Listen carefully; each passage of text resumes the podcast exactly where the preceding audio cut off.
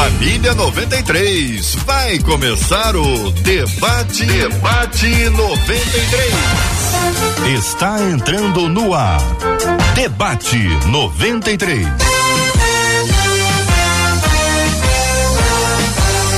Realização 93 FM. Um oferecimento Pleno News. Notícias de verdade. Apresentação J.R. Vargas. Alô, meu irmão. Alô, minha irmã. Aqui fala J.R. Vargas. Estamos de volta, começando aqui mais uma super edição do nosso debate 93 de hoje, nessa segunda-feira, 8 de agosto de 2022. Que a bênção do Senhor repouse sobre a sua vida, sua casa, sua família, sobre todos os seus, em nome de Jesus. Bom dia para os nossos queridos debatedores. Vamos ao estúdio virtual da 93 FM. Vamos encontrar a doutora Andréia Lara. Muito bom dia, doutora Andréia Lara. Seja bem-vinda ao debate 93 de hoje. Bom dia, querido. Obrigada pela oportunidade mais uma vez. Muito bom com a gente aqui no estúdio da 93 FM, pastor Samuel Silva. Olá, pastor Samuel. Bom dia, como vai o senhor? Tudo bem? Bom dia. O senhor tá no céu, né? Que isso? Não, o senhor é sinal de respeito. Não sinal de idade. O senhor tá muito bem, embora essa imagem do senhor na tela aí. Também tô fora, essa né? imagem Ó, aí ó, que tô tá na tela. Essa imagem tá entregando muita idade. Bom dia, bom dia. Bom é um dia, prazer poder querido. estar aqui mais uma vez, aprendendo com os meus amigos pastores. Eu tenho certeza que vai ser um tempo renovador, um tempo esclarecedor para a glória de Deus. Bispo Jaime Coelho, muito bom dia. Como é que vai o senhor, Bispo Jaime? O senhor também vai reclamar do senhor agora? Não, não, tô bem. Tô tranquilo. Tá tranquilo aí, tá vendo? Quem é não tem problema, tá vendo? Quem não é que reage rápido. Deus abençoe a todos. É sempre bom estar junto com amigos né, e aprender sempre, como o Samuel falou. Um bom dia para todos os ouvintes também e todos que estão com a gente nos canais que podem ver imagens. Deus abençoe Aí, você. bênção puríssima, né, pastor? Davi Leal, seja bem-vindo. Como é que vai o senhor? Tudo bem? Bom dia a todos, bom dia amigo. Estou bem, graças a Deus, e espero que esse debate aqui seja muito produtivo para honra e glória do Senhor. Amém, que assim seja. Ouvinte ligado no debate 93. Muito bom dia para você que nos acompanha em qualquer plataforma da 93 FM. Bom dia para quem está no aplicativo o app da 93 FM. Bom dia para quem está no rádio em 93,3 MHz. Bom dia, Marcela Bastos. Bom dia, J.R. Vargas. Bom dia aos nossos amados e jovens debatedores, aos nossos queridos ouvintes, eles que já estão nos acompanhando, J.R., lá na nossa página no Facebook. Andréia, Maria Zeredo, Vera Góes, Davi Oliveira, Sandra Mello, todo mundo já dando bom dia nessa segunda-feira. Rádio 93.3 FM é a nossa página no Facebook turma tá toda ligadinha aqui no Debate 93. Rafael Peçanha, Rita Cruz, Edna Palma, Ariadne, essa turma toda no nosso canal, lá no YouTube, todo mundo ligado, 93 FM Gospel, já sabe que já chega dando aquela curtida, porque o vídeo se torna relevante, quanto mais relevante, mais distribuído pela plataforma, quanto mais distribuição, mais gente sendo alcançada através da palavra de Deus. O WhatsApp, JR, já tá bombando aqui de opinião nesse programa de hoje. Tem gente aqui falando sobre hipocrisia. WhatsApp é o 21 96803 8319. 21 96803 8319. Muito bem, Brasil. Nós estamos ligados a 93 FM, 93,3 MHz. Que bom que você está aqui com a gente. Que Deus abençoe grandemente a sua vida. Que a bênção do Senhor repouse sobre você e sobre todos os seus, em nome de Jesus. Este é o Debate 93 com J.R. Vargas. Olha, além do assunto que hoje nós vamos entrar já já aqui, que é a questão da hipocrisia. Daqui a pouquinho nós vamos ouvir também os nossos debatedores, ou pelo menos um deles, sobre o Dia Estadual Lei Maria da Penha, que é marcado pelo dia de ontem, 7 de agosto, o país inteiro. Nós lembramos dessa data importante, lembramos da Maria da Penha, lembramos o quanto essa lei é importante, o que ela, o quanto ela tem sido um fa- fator ah, valioso para impedir que as mulheres sejam agredidas como eh, vinham sendo de uma forma intensa e infelizmente ainda a cada dois minutos uma mulher é agredida no Brasil e a cada oito horas uma mulher é morta. A Lei Maria da Penha nos lembra da responsabilidade masculina dentro desse assunto. A lei Maria da Penha nos traz à memória o quanto nós devemos ter cuidado com as meninas.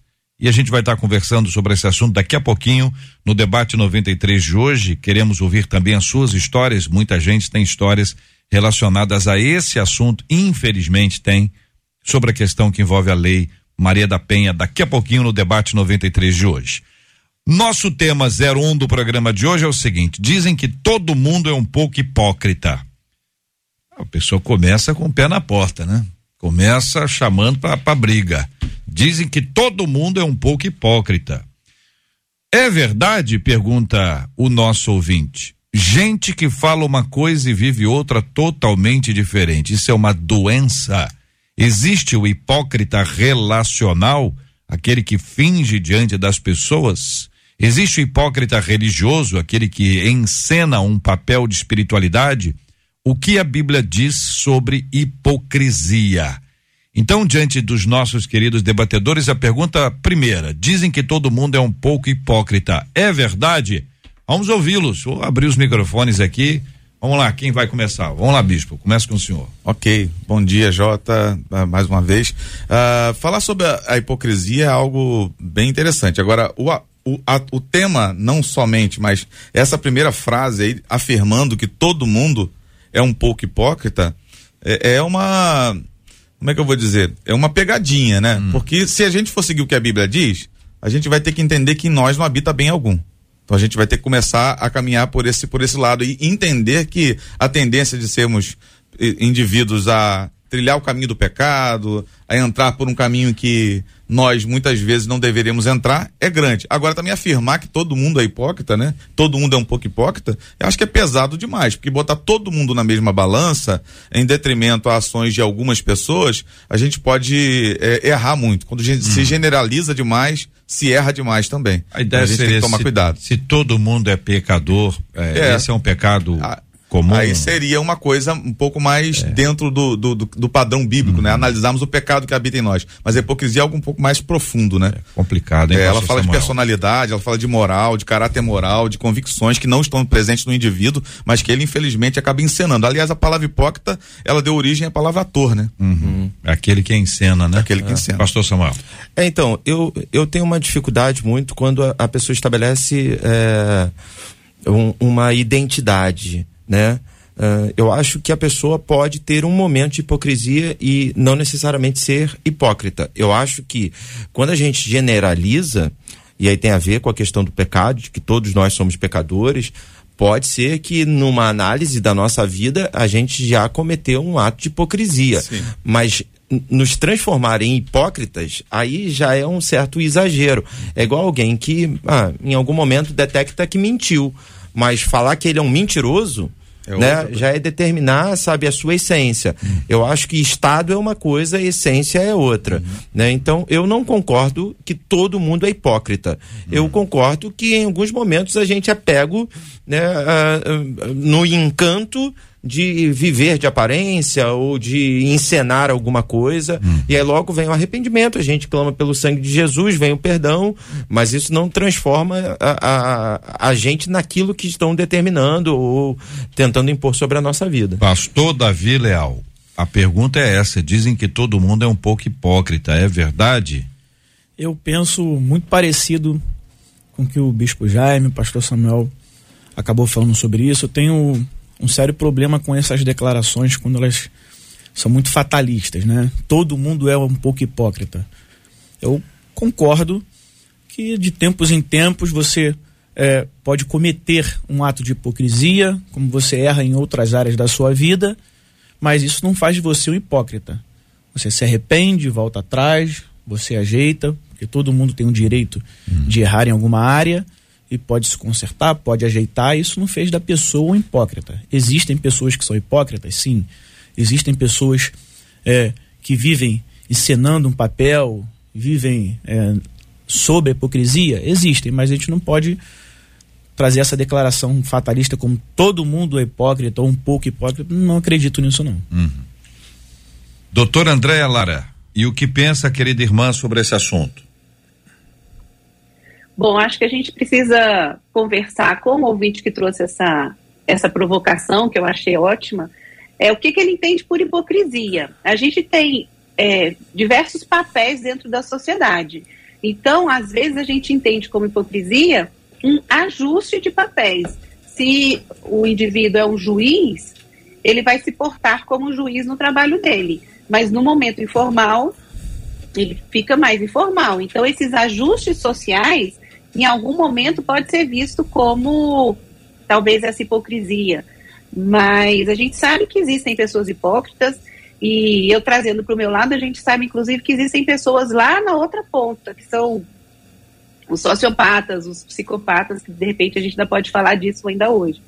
Mas a gente precisa entender o que, que é hipocrisia, porque eu acho que no fundo, e corroborando o que os pastores e o bispo colocou, a gente precisa sim fazer um ajuste social de onde a gente está, como a gente vai se portar, porque não é, a gente não não existe essa idealização de que eu sou o mesmo em todos os lugares que eu vou. Isso não existe. A gente não pode ser o mesmo em todos os lugares, porque cada lugar demanda um certo tipo de comportamento e postura, né? Então a gente precisa entender o que é que o nosso querido ouvinte está entendendo como hipócrita. Neste caso, ele traz uma, um exemplo na sequência da sua questão. Ele diz: gente que fala uma coisa e vive outra completamente diferente. Aí ele pergunta: se é uma doença, ele ainda continua no mesmo assunto. A pessoa tem, ela é assim, é, ela, uma pessoa que faz isso é, é uma doença. Neste caso, a hipocrisia é uma doença que a pessoa não consegue é, dominar isso. Depois ele vai dar outros exemplos. Vamos ficar nesse primeiro exemplo aqui, porque isso é muito importante. Aí tem uma questão de hipocrisia, tem uma questão de incoerência, é, tem uma questão de fingimento. que seria isso, na sua opinião? Gente que fala uma coisa e vive outra. Debatedores, queridos. Microfones abertos. Vamos lá. É, é, claro que existem coisas que levam a pessoa a essa vida de falsidade, né? Porque quando a gente está falando de, de, hipocrisia, já atacando o que ela é, na questão da, de camuflar uma personalidade ou de, de atribuir coisas que não são inerentes ao indivíduo e não tem nada a ver com papel, como a, a doutora André acabou de falar, porque papéis são saudáveis, né? Você não pode ser é, só pastor a vida claro. toda. Você, você, é marido de uma mulher, você é pai de um filho, você é, é patrão de alguém que trabalha contigo e por aí vai. E, e, isso pode muitas vezes ser confundido. Mas a hipocrisia em si, nós precisamos entender que alguma, alguns fatores, sim, de doenças podem cooperar para isso. Por exemplo, o mitomaníaco. Ele está acostumado a criar uma realidade que não é verdade para manter uma, uma reputação de um camarada descolado, de um camarada à frente do seu tempo, etc, etc, etc e tal. Tem também a esquizofrenia, que é um indivíduo que tem a fuga da realidade. Ele perde a noção da realidade. E por aí vai. Existem alguns transtornos que podem cooperar com isso sim. Tá? Uhum. Mas a hipocrisia em si, ela, ela é mais uma falha na personalidade do que uma doença psicológica. Eu perguntar para o senhor, o, para o senhor Bispo Jaime, para a doutora André, são nós dois, nossos dois psicólogos aqui à mesa, né? Até onde eu sei. É, identificar o seguinte: então, uma pessoa que é hipócrita não pode dizer que isso é uma doença. Ele escolheu ele escolheu ele esse, tá essa, tá essa palavra ou essa é. reação, ele escolheu isso. O hipócrita sabe o que está fazendo, ele está encenando por um propósito, para manter uma reputação, por exemplo. Concorda, doutor André? É isso mesmo, na sua opinião também? Sim, é isso mesmo. Inclusive, a gente fala até de desvio de caráter, né? Uma pessoa uhum. intencionalmente que mente, distorce a realidade e a gente descarta qualquer transtorno de personalidade, a gente conclui hum. de desvio de caráter, né? Manipulador, uma personalidade mais manipuladora e tal. Então deixa eu perguntar para os demais queridos pastores aqui, Davi e Samuel. Uma pessoa que diz o seguinte: olha, o, o, o, o pai, o pai é uma pessoa presente. O pai tem que estar sempre junto. E esse homem que está dizendo isso repreende diversos outros pais, da lição de moral, ele estabelece o limite, coloca a pessoa no inferno, mas ele mesmo, enquanto pai, tem a sua paternidade é, distante, fria, uh, sem nenhum tipo de relação afetiva. Estou dando um exemplo assim simples para vocês nos ajudarem a exemplificar isso. A pessoa fala uma coisa, às vezes estabelece normas para o outro, mas ele mesmo não as cumpre. É, então, eu acho que normalmente, bem, os psicólogos podem até eh, nos ajudar nisso, mas me parece que uh, a motivação da hipocrisia é um ganho né? Uh, a gente vai ganhar alguma coisa com isso, né? Então eu vou vender uma imagem para que eu tenha um retorno, eh, mesmo que eu não tenha, mesmo que essa minha imagem não seja compatível com a minha realidade, né? E em cima do exemplo que, que você deu, JR, é, é muito natural a gente ver pessoas que para ganhar uma posição de status dizer que são alguma coisa que na verdade elas não são, uhum. mas porque uh, por conta do ganho e ela quer o ganho sem esforço, né? Uhum. É, uma vez eu estava até atendendo uma pessoa no gabinete, eu estava falando sobre é, o testemunho, sobre um discurso compatível com a nossa vida, né? E aí eu lembrei de, de Martin Luther King e, e, sobre um discurso que é super atual. Se a gente for na frente de uma comunidade carente falar sobre igualdade social, se a gente falar sobre é, né, um, uma batalha contra a segregação, tudo isso ainda é atual nos nossos dias, né? E aí eu me pergunto, será que a gente juntaria milhares e milhares de pessoas, elas parariam para nos ouvir, mesmo sendo algo atual, mesmo sendo algo que elas gostariam de vivenciar? Eu digo que não. Ah, mas por que que então milhares de pessoas pararam para ouvir ele? Porque ele era engajado, não era só da boca para fora. Uhum. Tinha a ver com o que ele vivia. Então eu acho que a, a hipocrisia ela tem muito a ver com uh, o foco num ganho sem que haja esforço. Então eu digo que eu sou uma coisa para que eu seja reconhecido por essa coisa, quando na verdade eu não sou aquilo. Porque ser aquilo requer um determinado esforço. Uhum. Às vezes isso é até notório no nosso meio evangélico, é notório até nos púlpitos. Pessoas que cobram uma determinada coisa porque fica bonito na foto, é notório no Instagram, notório nas redes sociais, mas quando você vai conhecer a vida, né, uh, não, não existe engajamento. O cara fala de missões, prega sobre missões, mas ele não faz missões. Ele fala sobre evangelismo, ele diz da importância do evangelismo, porque isso gera aplausos, mas ele mesmo não é um evangelista.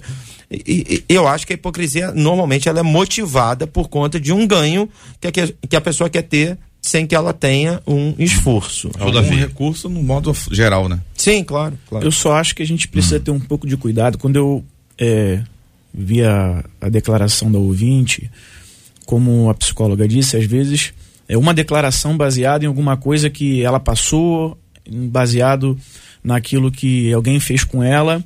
E o que a gente tem falado aqui é que as pessoas podem errar. Né? Alguém pode ter algum ato de hipocrisia em cima de alguma coisa, isso não faz dessa pessoa hipócrita. Certo? Quando, é, como o JR trouxe o assunto do pai, alguém que está cobrando alguma coisa dos pais, alguém que é defensor de uma causa, até essa pessoa pode errar nessa matéria. Até essa pessoa pode, em algum momento, por alguma coisa, por algum descuido, é, ter um tempo de afastamento, alguma coisa que ele não percebeu por causa das suas demandas.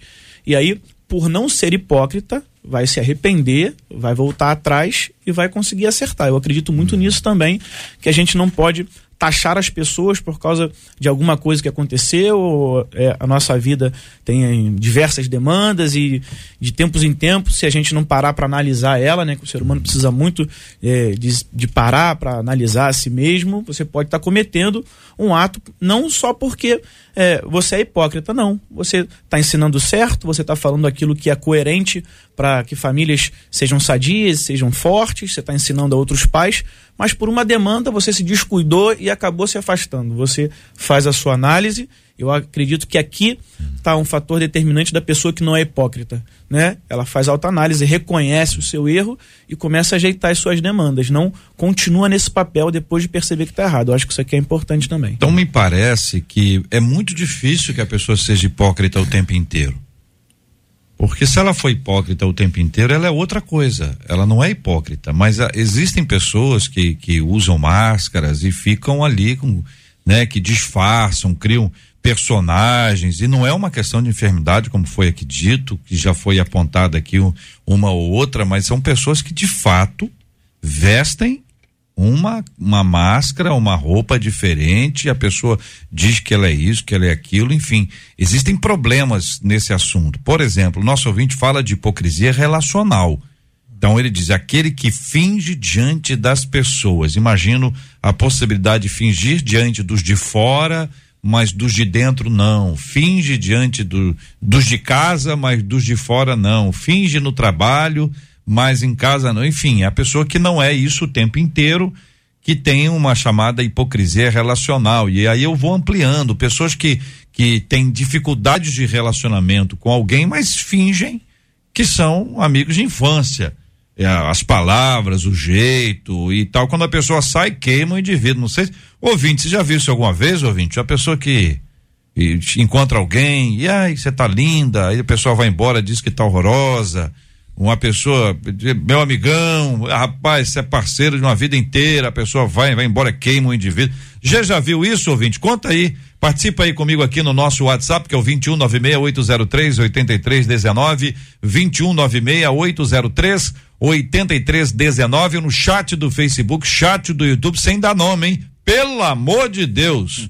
Vamos ser sinceros, mas né, na rede assim evita dar nome. É isso, gente? Hipocrisia relacional. Digam aí. É, então, eu acho que todo hipócrita é mentiroso e existe de fato o hipócrita relacional. Eu, eu tenho experimentado na minha vida algumas pessoas que se aproximam e que às vezes, inclusive, gera uma curiosidade no meu, no meu coração, assim, do, do que realmente leva a pessoa a, a, agir dessa maneira. Por exemplo, alguém que chega para você e te pergunta: você gosta de futebol? E você diz: gosto.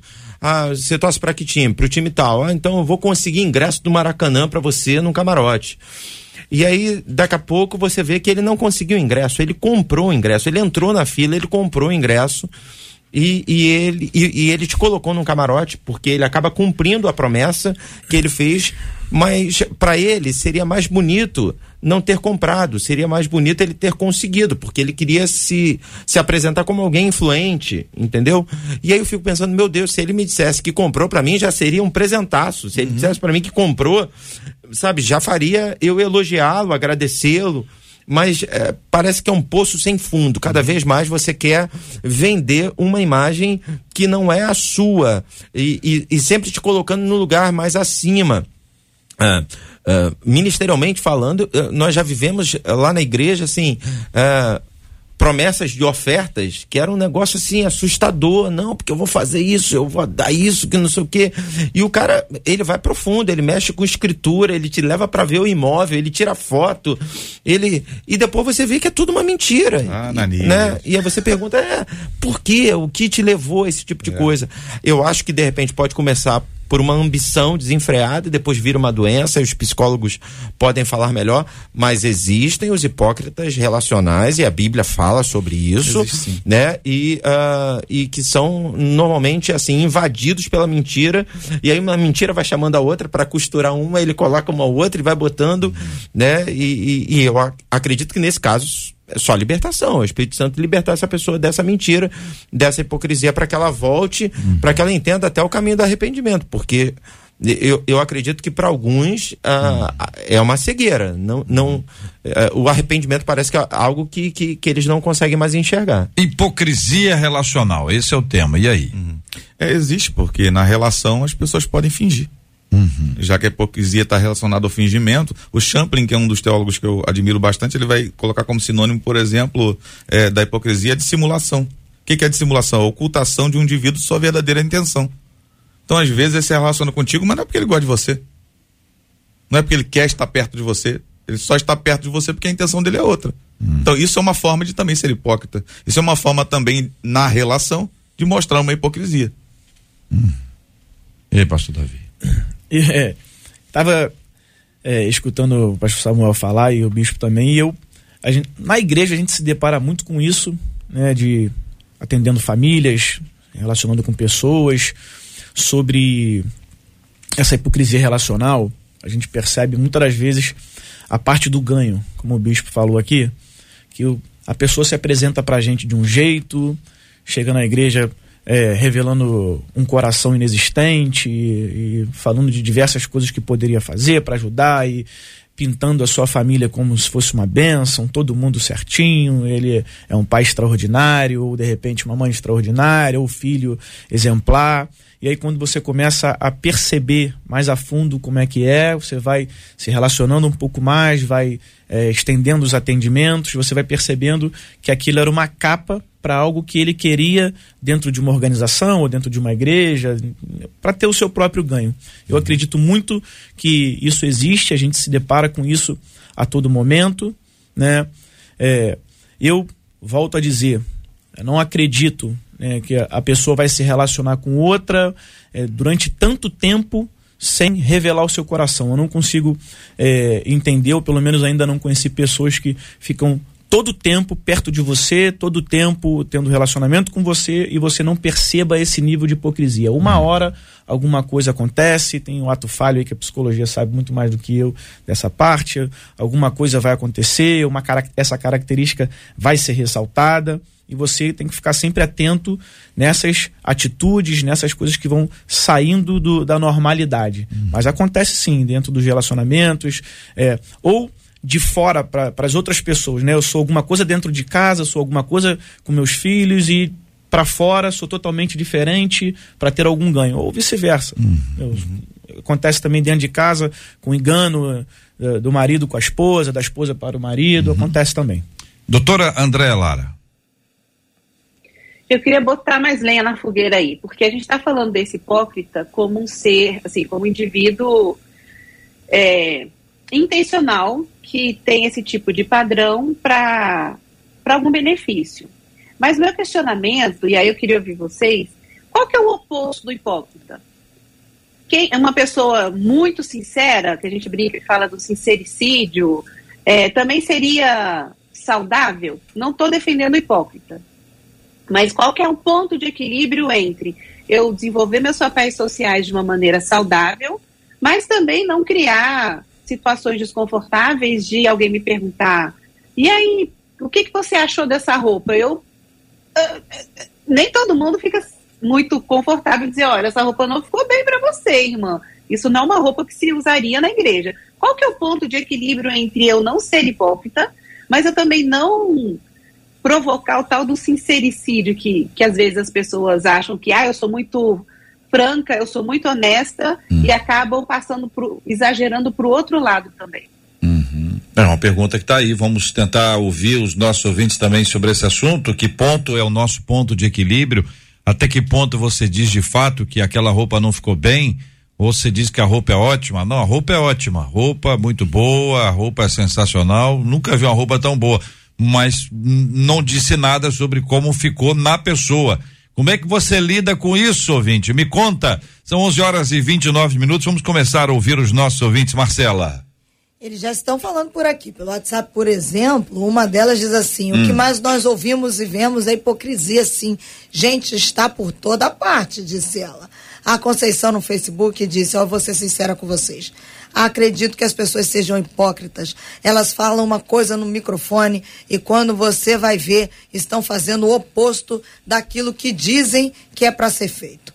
Uma outra ouvinte no WhatsApp diz: Eu não diria que todos são hipócritas, não, mas eu conheço muita gente que longe é uma coisa, agora perto é outra bem diferente. Uhum. A Luana, pelo WhatsApp, diz para mim: hipocrisia é quando eu exijo algo de você e eu mesmo não faço. E dentro da linha levantada pela doutora Andréa Lara, um outro ouvinte disse assim: até que ponto seria considerado hipocrisia proteger a minha própria imagem? Vou explicar, diz ele.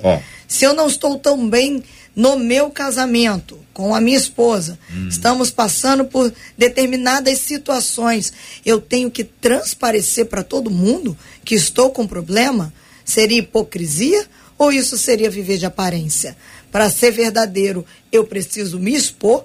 Pergunta esse ouvinte pelo WhatsApp. Doutora André, vou começar ouvindo a senhora, tá bom? Sobre esse assunto, querida doutora Andréa Lara, que está em Brasília, acompanhando a gente, participando do nosso debate 93 de hoje. Bom dia para você que nos acompanha pela internet, aqui no canal do YouTube, na página do Facebook da 93 FM. Estamos transmitindo aqui agora também no nosso site rádio93.com.br. Estamos também, minha gente, no ar pelo rádio 93,3, pelo nosso aplicativo app da 93 FM, logo mais às 19 horas. Este programa já se transforma num podcast, está disponível nos agregadores de podcast aí pelo planeta fora. São 11 horas e 31 minutos, horário de Brasília. Doutor Andréia, neste caso, o casamento não tá bom a pessoa precisa sair com aquela cara ruim para dizer que o relacionamento não tá bom. Se alguém perguntar, aí como é que tá em casa? A pessoa diz, olha, tá horrível, tá o caos, é, conta tudo, não conta nada, conta mais ou menos. E aí, doutora Andréia? É isso. Gostei dessa pergunta. Eu acho que a gente tem que ter o discernimento, né? Que é saber para quem que você expõe, quanto quanto que você expõe, especificamente desse caso aí, né? De crise no casamento ou problema no trabalho. Então, você não precisa sair expondo a sua vida para todo mundo, porque isso é realmente o, esse outro lado que é você se, é, se vulnerabilizar. Você fica muito frágil nessa, nas relações quando isso acontece. Mas você não precisa. Eu acredito numa frase que eu acho muito sábia, que é assim: todo excesso esconde uma falta. Então, você não precisa é, expor o conflito, mas você também não precisa dourar a pílula, você não precisa romancear, deixar tudo muito cor-de-rosa, como se você vivesse num mundo à parte. Então, para mim, o segredo é o discernimento para saber quem são as pessoas de confiança com as quais você pode se abrir e se a gente está nesse nesse mundo que tem essa questão social das máscaras, das aparências, em lugares onde você não se sente confortável e nem deve falar, você manter uma certa reserva, você manter um certo distanciamento de ficar expondo muito os seus problemas emocionais, de trabalho, conjugais, etc. Pastor Samuel, o senhor concorda com a doutora Andréia? Concordo, concordo, e eu me lembrei de alguns textos bíblicos que, que dão base para esse pensamento. A Sunamita, a Bíblia fala, né, que ela perde seu filho, e a primeira coisa que ela faz é colocar o filho no quarto do profeta, está em segundo reis, né? E ela não conta nem para o seu marido. E ela vai ao encontro de Eliseu no campo. E o texto bíblico diz que é, quando ela está chegando perto de Eliseu, Eliseu, né? Manda Geazi perguntar para ela. Geazi, que era moço de Eliseu, vai lá e pergunta para Sunamita se está tudo bem. E ele pergunta e ela diz: está tudo bem. Só que o filho dela estava morto. Porque ela entendia que não era para Geazi que ela tinha que abrir seu coração. Não era para Geazi que ela tinha que contar sua história. E aí, quando ela chega diante de Eliseu, uh, o texto bíblico diz que ela nem chega a falar, ela já se lança aos pés de Eliseu chorando. Porque Eliseu era o profeta de Deus sobre a sua vida, né? Então a gente precisa entender, e eu concordo com a doutora, a gente tem que ter discernimento para quem a gente abrir o nosso coração. Existem pessoas uhum. que são de Deus para nossa vida, e com elas a gente vai abrir nosso coração e a gente vai partilhar é, das nossas dificuldades. É bem verdade, né? Que você não precisa também ficar é, trabalhando uma imagem contrária ao que você está vivendo. Tipo, eu tô com uma crise no casamento terrível e aí eu vou pro Instagram e fico ressuscitando várias fotos de viagens minhas com a minha esposa e dizendo que tá tudo mil maravilhas. Eu acho que eu chamo ainda mais a atenção das pessoas pro meu relacionamento que não está bom. Né? Então, é você ter o equilíbrio de buscar ajuda, de orar, de clamar ao Senhor, sem porque uh, talvez a grande preocupação seja dar satisfação às pessoas, uhum. né? Então eu eu tô tão preocupado com o que os outros pensam, né? Que eu preciso maquiar a minha vida, eu preciso mentir para as pessoas. Então assim, eu não preciso dar satisfação, não preciso falar nada para ninguém eu vou falar para quem de fato vai poder me ajudar, né? E, e assim eh, vai ser sendo construída a transformação de Deus na minha vida. E aí, pastor eh, Davi, bispo Jaime, que pensam vocês sobre esse assunto? Um encontro como esse, um encontro às vezes ocasional, a pessoa encontra no shopping, na própria igreja, na padaria. Tem per perguntas que a gente não precisa responder, é isso? Agora, também não pode mentir como é que faz o equilíbrio aí entre não mentir, não ser hipócrita, mas também não ser sincericídio aí, ó, e ó, ao extremo de contar tudo que está acontecendo em casa? Eu acredito que, já que a gente está falando de equilíbrio dessa, desse tipo de atitude, é, a gente precisa pensar em grosseria e falta de educação. Eu acredito que o equilíbrio está nesse ponto. É, você agredir uma pessoa com uma fala sua só porque é o que você acha como verdade, porque ela é a sua verdade. Se a roupa tá bonita ou não para você, pode estar tá bonita ou não para outra pessoa. A pessoa se vestiu, se sentiu bem, e aí você chega perto da pessoa, tô bem. Você não, você tá horrível. Isso aí é grosseria, falta de educação. Então, é, eu não vou taxar como hipócrita alguém que está deixando de ser grosso e mal educado. Eu, esse é um pensamento que eu tenho. Hum. Né?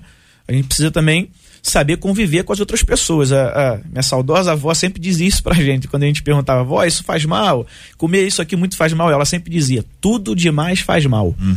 Não, mas e essa fruta aqui? Tudo demais faz mal. Eu acredito que deve se ter o equilíbrio para você conviver bem junto com as pessoas. É, para mim, o equilíbrio está nisso, na educação, na, na grosseria, em ser amigável, sendo seu amigo ou não. Eu acredito que isso faz parte do nosso papel. Uhum. É, eu acho que todos estão de acordo com uma condição de que se expor é algo muito danoso, né? Pode, ao invés de ajudar, piorar mais ainda a situação. Hum. E procurar pessoas que podem ajudar, procurar pessoas que são capazes de nos ouvir e não nos qualificar segundo nossos defeitos ou, ou, ou nossas falhas, né? É, não defeitos, mas nossas falhas, nossos momentos difíceis. Porque tem gente que ouve a tua história, uhum. um momento difícil que você está passando e aí te taxa. Uhum. E a partir dali você é esse indivíduo e acabou. Uhum. E você promoveu isso, porque você contou para quem não tinha que contar. Então eu acho que é interessante guardar o casamento. Nesse, é necessário, inclusive, uhum. guardar o casamento. A gente vive num mundo em que exposição é uma coisa que acontece muito. E por causa de exposição, muitas pessoas já sofreram demais. A gente vai ver lá a família de Noé teve quem expôs, mas teve quem também guardasse, né? Teve alguém que foi com a capa andando de costas, falou assim: não quero nem ver o que aconteceu. E jogou a capa sobre ele e protegeu de alguma forma ali. E às vezes as pessoas não fazem isso, não protegem. Elas simplesmente jogam no ventilador inconsequentemente, sem, sem se dar conta do que, daquilo que pode acontecer. Então isso a gente não pode fazer. Mas ter pessoas com quem a gente pode se abrir, ter pessoas com quem a gente pode se aconselhar, né? E, e inclusive eu acho que as pessoas mais íntimas da gente sabem quando a gente está sofrendo, né? A Bíblia diz lá no livro de Provérbios 15, 3 que o coração alegre formoseia o rosto, mas pela dor do coração o espírito se abate. Tem sempre alguém de confiança que chega para você e fala, mano, tá tudo bem mesmo. É. Mas a pessoa, quando ela não tá bem, ela tem que ficar quieta. Uhum. A pessoa não tá bem, fica quieta. Uhum. Mais quieta possível, porque ela tá fragilizada, ela tá mais sensível. Aí qualquer coisa que toca a pessoa já revela, porque os olhos revelam, a Sim. pessoa tem gente que chora, é repente fica bravo, cada um reage de um, de um jeito, mas se não está bem, quanto menos falar, melhor. Uhum. São 11 horas e 38 minutos. Existe o hipócrita religioso, aquele que encena um papel de espiritualidade. E aí o que a Bíblia diz sobre hipocrisia? Tem isso, gente, ou não? Tem nada. Tem? Demais. É, isso aí é, é. pesado, é. é. Hipócrita, hipócrita religioso tem? Ah, hoje, nas minhas pesquisas dos versículos sobre isso, ah. se a gente for falar sobre todos os versículos que combatem 99%. a hipocrisia, vai dar ruim, porque nós vamos ficar aqui até amanhã de manhã. É, 99% é. fala de hipocrisia religiosa. É, até a é. palavra ímpio no Antigo Testamento foi traduzida da hipocrisia. Ah. então você imagina. Então, né? É, mas vocês estão falando, profundo. deixa eu ver se eu entendi. Existia no tempo bíblico. Não. Por isso não, tem um texto bíblico. Geral, não, Ó, não. Assim, Hoje ainda existe? Você, a pergunta é se a, se a Bíblia fala sobre isso. Então não. a Bíblia fala e muito. Não. Existe o hipócrita religioso, aquele que encena um papel de espiritualidade, aí depois a outra. Sim, sim. Por isso eu estou perguntando. O senhor está respondendo que na Bíblia tem. Tem. Mas hoje não. Tem também. Ah, hoje também tem? Ué. Uai, então conta. O ser humano é o ser humano. Eu acho que tem ah. mais hoje do que na Bíblia. é mesmo? Ah, eu acho que é porque a, humanidade cresceu muito, tem é, muito mais sim, pessoas, né? Mais igrejas, quanto mais pessoas, né? é verdade. Mas tem muita gente que finge sim, Jota. Poxa, tem muita gente que finge sim. Nas aulas que a gente dá, é, alguma, alguns cursos que eu participo de, eu tenho a oportunidade de algumas aulas, a gente fez uma pegadinha uma vez, que a gente falou assim, era sobre mundo espiritual, né? E tal, falou assim, hum, senti um negócio aqui, você tá sentindo? Uhum. Aí eu tô sentindo, eu tô sentindo também, tô sentindo também. Fala, no final, não, não senti nada, eu só queria ver se vocês iam cair na minha. Então, assim, a verdade é que muita gente, claro, foi um, uma. Um, um, algo didático naquele momento, né? Uhum. Mas tem muita gente que finge sim, que fala coisa que não viu, e a Bíblia condena, né? Fala Ai coisa que não viu. Que falaram que eu não falei. Uhum. Como é. assim? Como assim fala o que não viu? O que não, o que não ouviu. Fala que viu, mas não viu. Não viu. Inventa. Mas que ouviu e não ouviu. Inventa. É? É. Deus é. falou comigo assim, cessado, e Deus não falou com a, com a pessoa quer isso, tá falando? alguns jargões que são ah. muito utilizados, já, já que a gente está aqui, estamos falando sobre isso, vamos que vamos, se hum. Deus quiser. Uh, é forte, é muito forte que eu tô sentindo. É, às vezes não tá acontecendo nada, mano. Hum. De boa, porque é, aí tu vai procurar, mas, mas, só ele que sente. Aí tu se sente um ninguém, porque tu não tá sentindo o que ele tá sentindo. Hum. Mas é apenas uma, uma maneira de manipular aquele ambiente ali. Vamos mas você sincero. considera isso é, um nível de hipocrisia? É, para alguns sim. É, lembra da é generalização do início, só. que a gente não sim. pode então, generalizar. Então, é. Mas para alguns, sim. É apenas um, uma forma de encenar algo para trazer as pessoas para uma é, proposta. Eu acho, eu acho que, assim, uma base para gente, né, seja o Evangelho de Mateus, capítulo 6. Jesus ele vai destacando né, e chamando de hipócritas alguns religiosos. Uhum. E muitas, muitos desses, aliás, todos esses exemplos se encaixam na nossa realidade de hoje. Por exemplo, Jesus, Jesus fala assim: ó, se você jejuar, não faz cara de triste, de coitado, não, porque isso é hipocrisia. A gente não só vê gente jejuando fazendo cara de coitado, como a gente vê ge- gente anunciando que tá jejuando. Eu tô em jejum, que não sei- Divulga, né? assim, se você tem uma campanha, por coincidência, né, na Nova Jerusalém nós estamos em uma campanha de jejum. Então é uma coisa em que a gente está motivando a membresia a fazer. Então você divulga. Mas eh, não significa que eu, Mas por aí, exemplo. é uma, mas aí só para explicar, é um jejum comunitário. Exatamente. Se é comunitário, tem, tem que falar. Exatamente. A gente tem que só- falar. Só se não Ninguém falar e sabe, todo né? mundo adivinhar. Exatamente. E aí isso não significa que eu, como pastor, não jejuei outros dias. Mas esses outros dias que eu jejuei, eu não devo anunciar. Não, mas é ainda algo tem, meu. ainda tem mais. No mesmo texto ali, além do jejum, tem uma ação de misericórdia, uma doação que a Sim, pessoa faz. Sim, claro, é. Mas, mas veja, se a Tocar pessoa, o sino, Pois né? é, se a pessoa está jejuando, está jejuando e compartilha, aí não é hipocrisia, é outra coisa. Ok. Hipocrisia seria se ela dissesse que está jejuando e não está, não é isso? Que eu ô, É, concordo. é, eu, eu na Ou não? verdade vou só um pouquinho mais profundo, porque Ah. eu acho que em alguns momentos o compartilhamento de que você está jejuando, mesmo que seja verdade de que você esteja jejuando, não é simplesmente para edificação, mas é para sua vanglória. Aí é vaidade. Questão que Vaidade. E dentro desse contexto, Jesus combate isso. Vaidade. É igual a esmola. O que a mão direita está dando, a esquerda não precisa Isso. saber. Então, é, é, é, eu não estou compartilhando para te motivar a jejuar também. Eu estou compartilhando para eu crescer em cima de, um- de um, de um sacrifício. Vaidade, né? Eu- Vaidade. Uma fama. Eu sou o cara que jejua. Exatamente, eu sou o rei do jejum, né? E aí, para mim, é de fato hipocrisia. Que eu falei antes, sou o rei da visão, sou o rei Sim, disso, sim. daquilo, daquilo outro. E aí, só fechando uma dentro do reputação. contexto que o JR falou e que tem muito, né?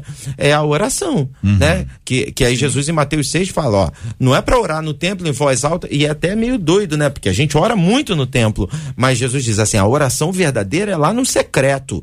Não é aquela que você pode ser motivado pela, exatamente, pela busca de, de, de, de uma glória. Eu oro muito. Existem pessoas, né? Por exemplo, quem toca guitarra, né?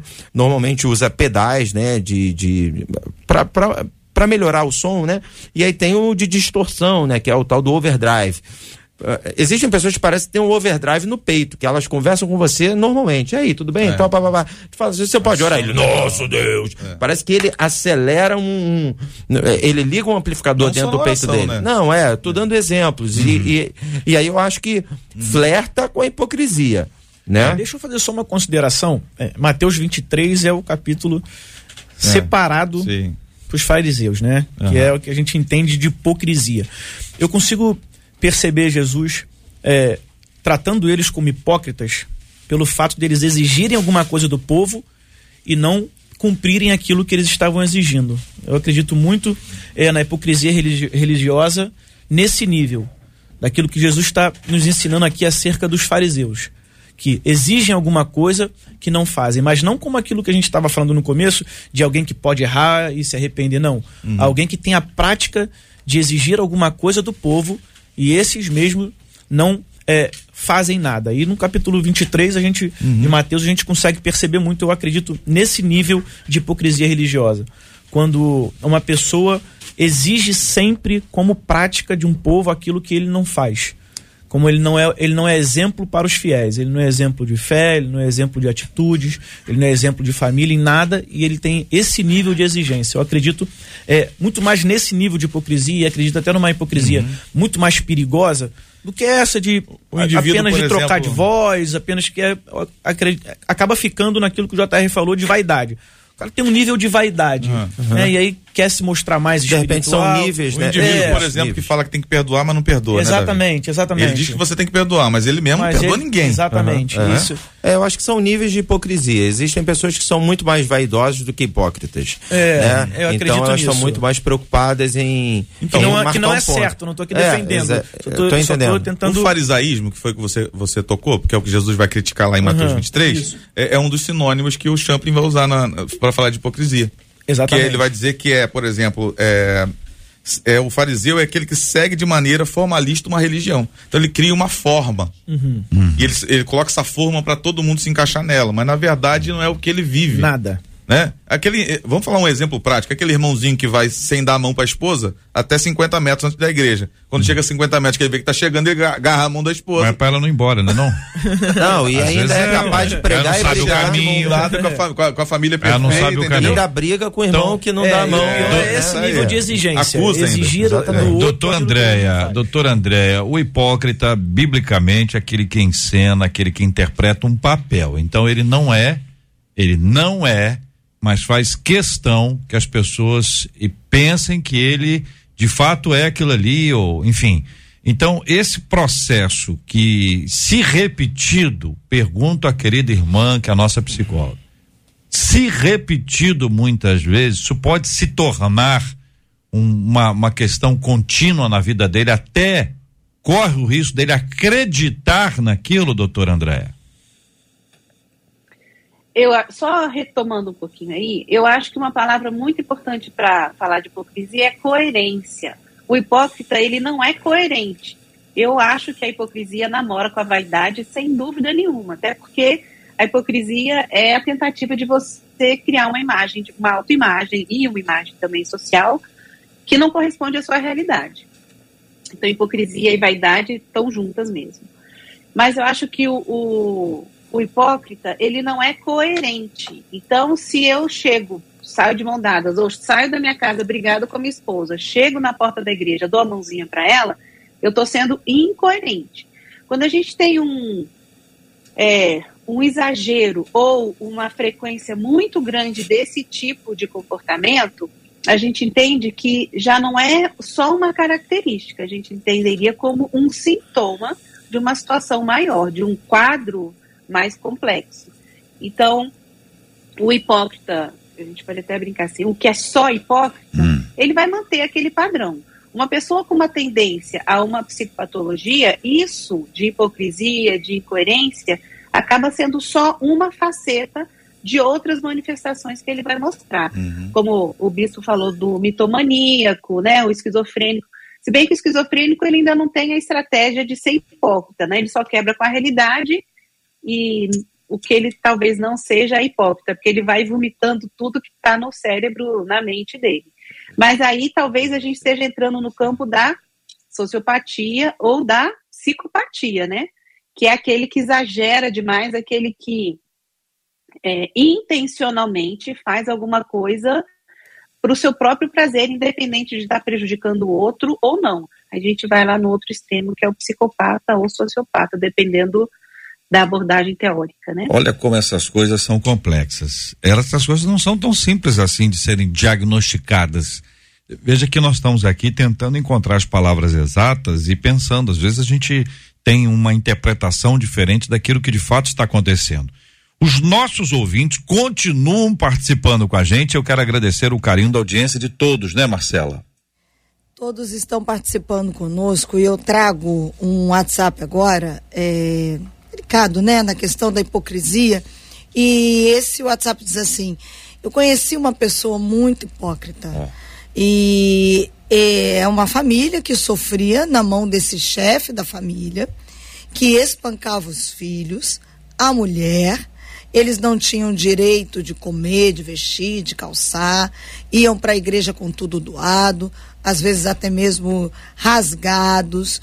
Por conta disso, ele, era cristão, por causa do comportamento hipócrita, um na igreja, outro em casa, ainda mais com violência, fez com que todos os filhos, cinco filhos, se desviassem e hoje esses meninos e meninas detestam cristãos por causa da hipocrisia dos pais. E ela encerra dizendo que infelizmente a esposa acabou falecendo por causa dos maus Deus. tratos. Misericórdia. Obrigado, Marcela. Doutora Andréia, a, dentro desse contexto, vamos também trazer a sua palavra sobre a importância da lei Maria da Penha, que um dos objetivos é cessar coisas como essas descritas aqui pela, pela, pelo, pelo nosso ouvinte que compartilha com a gente uma, uma tragédia. Isso é tragédia.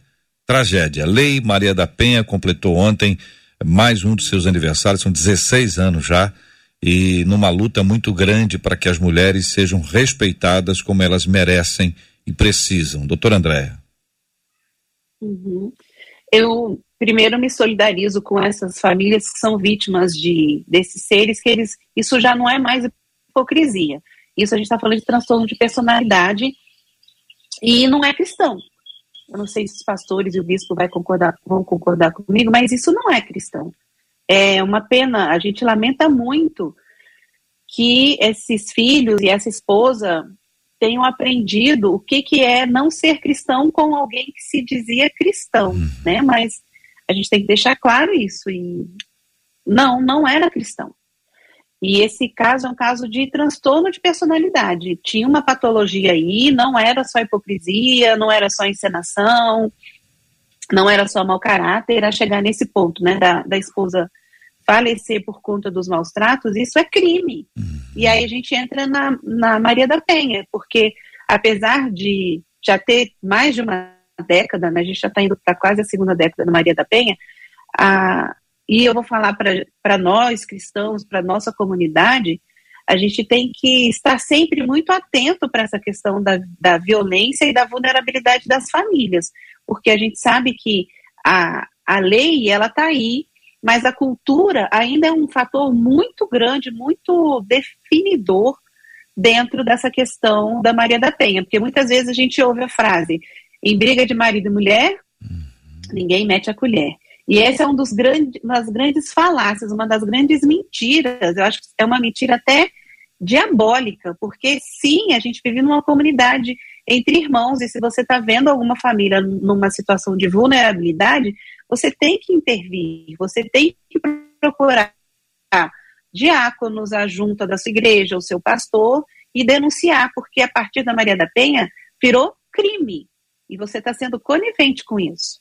Então, Maria da Penha vem para ajudar, e a nossa comunidade aqui dentro da igreja tem que estar tá muito atenta para esses fatores, para a gente não esquecer, é, pre preservar o criminoso, porque a palavra é essa, criminoso, em detrimento de uma aparência de cristianismo que não que já sumiu há muito tempo dessa dentro desse contexto. É, e é, existem aqueles que ainda chegam a afirmar que é, é, não denuncia não porque isso vai tornar o assunto pior. Será que é pior?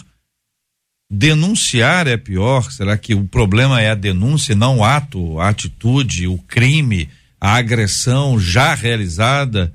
O pior não já foi feito, deixar de fazer não vai piorar ainda mais? Quais são os riscos que essa pessoa sofre dentro de casa?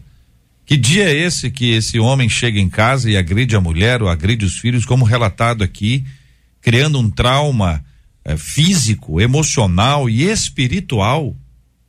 A pessoa não quer mais ver a igreja pela frente, porque, lógico, a igreja que ele conhece é desse indivíduo. É. Quem é que quer ir numa igreja cujo líder ou o líder da igreja ou o líder da casa age dessa forma. Então existe um problema gravíssimo, com repercussões eternas, porque eh, in, a, a, invade essa área espiritual e, e a gente precisa ter muito cuidado com todas essas áreas. Todas elas são igualmente importantes, não se pode tratar esse assunto como se ele fosse de menor importância. Misericórdia. Este é o debate 93 com J.R. Vargas. Olha, minha gente, outra ouvinte trazendo a seguinte questão pra gente. Quando leio a Bíblia, percebo que o princípio de tudo é o amor. Aí eu concluo também que não é possível cumprir o ide do Senhor sem amar. Mas e quando não conseguimos amar pessoas que cometem atrocidades, como por exemplo, estupradores, pedófilos e assassinos. Confesso que meu sentimento é ódio e desprezo. Será que não tenho o amor de Deus em mim? Qual o segredo para amar como Cristo nos ensinou? Não amar o próximo é um sinal de que falta uma verdadeira conversão? Por que o amor é um caminho tão difícil? Esses e outros assuntos, minha gente, estarão amanhã, se Deus quiser, a partir das 11 horas da manhã, em mais uma super edição do nosso Debate 93. Doutora Andréia Lara, muito obrigado pela sua presença no Debate 93 de hoje, psicóloga e membro da Igreja Presbiteriana Betânia. Obrigada, querido. Deus nos abençoe, Deus abençoe as pessoas que podem fazer mudança, podem fazer mudar, fazer transformações dentro da igreja como líderes e tomando essa consciência do que a gente discutiu aqui. Pastor Samuel Silva, da Igreja Batista Nova Jerusalém, cantor da MK, muito obrigado, meu irmão. Obrigado, JR. Foi um prazer mais uma vez estar junto com você e com, com os nossos debatedores e que realmente tudo aquilo que foi falado gere uma aplicação prática no coração dos nossos ouvintes. E eu concordo com a psicóloga que a, a, nossas lideranças, nossos pastores sejam usados por Deus para pôr em prática essa mudança para que a gente tenha uma igreja cada vez mais saudável, em nome de Jesus. Bispo Jaime Coelho da Igreja Evangélica Edificação em Cristo, muito obrigado, meu irmão. Eu que agradeço, agradeço também a presença do, dos nossos ouvintes, dos debatedores, aprendi muito com todo mundo aqui, com Samuel, com Davi, com a doutora Andréia. É, com o Jota, que a gente sempre aprende bastante, né? Marcelinho, um beijo no seu coração. Quero mandar um beijo para minha mãe, que deve estar assistindo, dona Ilza. E realmente concordo com todas essas falas que foram faladas. A igreja não pode é, simplesmente fechar os olhos para aquilo que é uma realidade, hum. né? É, defender o ser humano, ajudar o ser humano a sair desse, dessa fragilidade e seguir em frente ao conhecimento de Cristo e a estatura de Cristo, é o nosso dever. Pastor Davi Leal, da Devec Recreio, muito obrigado, meu irmão. Obrigado, JR, a todos os amigos, ouvintes. Foi muito enriquecedor para mim aqui essa oportunidade, aprendi bastante e todos nós possamos colocar em prática tudo aquilo que foi falado aqui, que é o que mais importante podemos fazer com o nosso conhecimento, né? Colocar em prática. Deus abençoe a todos. Muito bem, quero agradecer o carinho dos nossos ouvintes que têm aí baixado o aplicativo da 93 FM de forma especial hoje a Carmen Lúcia de Curicica está acompanhando a gente aqui pelo aplicativo o app da 93 FM. Ela estudou com a Cristiane Moreira, baixou o aplicativo da rádio e está ouvindo agora o debate 93. Carmen Lúcia, muito obrigado pelo seu carinho, pela sua audiência. Que Deus te abençoe todo dia e cada dia mais em nome de Jesus. Nós vamos orar juntos, o pastor Samuel vai orar conosco, vamos colocar esses temas todos diante de Deus em oração e de forma especial vamos lembrar como temos feito todos os dias, orando pela cura dos enfermos e consolo aos corações enlutados. Pai, nós te louvamos, te agradecemos por essa manhã, ó Deus, obrigado pela manifestação da tua presença. Quando nós nos reunimos em teu nome, ali tu estás, e quando falamos da tua palavra, Senhor, é como um rio fluindo de dentro de nós. Te pedimos que esse rio inunde cada coração, Senhor, gerando transformação para a glória do teu nome, Pai. Nós oramos por aqueles que estão vivendo um tempo de clamor, Senhor porque tem amigos, parentes que estão acamados, doentes, que a tua unção saradora seja liberada agora sobre cada um deles. Aqueles que estão carentes de um consolo, Senhor, porque estão vivendo um tempo de perda, Deus, em nome de Jesus, que o Espírito Santo esteja os consolando e trazendo a eles a esperança, o renovo da esperança para a glória do teu nome. Nós te agradecemos pelo que discutimos aqui, pelo tema abordado, Senhor, que gere uma aplicação prática no coração de cada um que se conectou conosco, Senhor. Que tenhamos um final de dia, uma tarde, uma noite abençoada, cheia da tua presença. É o que nós pedimos em nome de Jesus. Amém e amém. Te abençoe. Você acabou de ouvir Debate 93.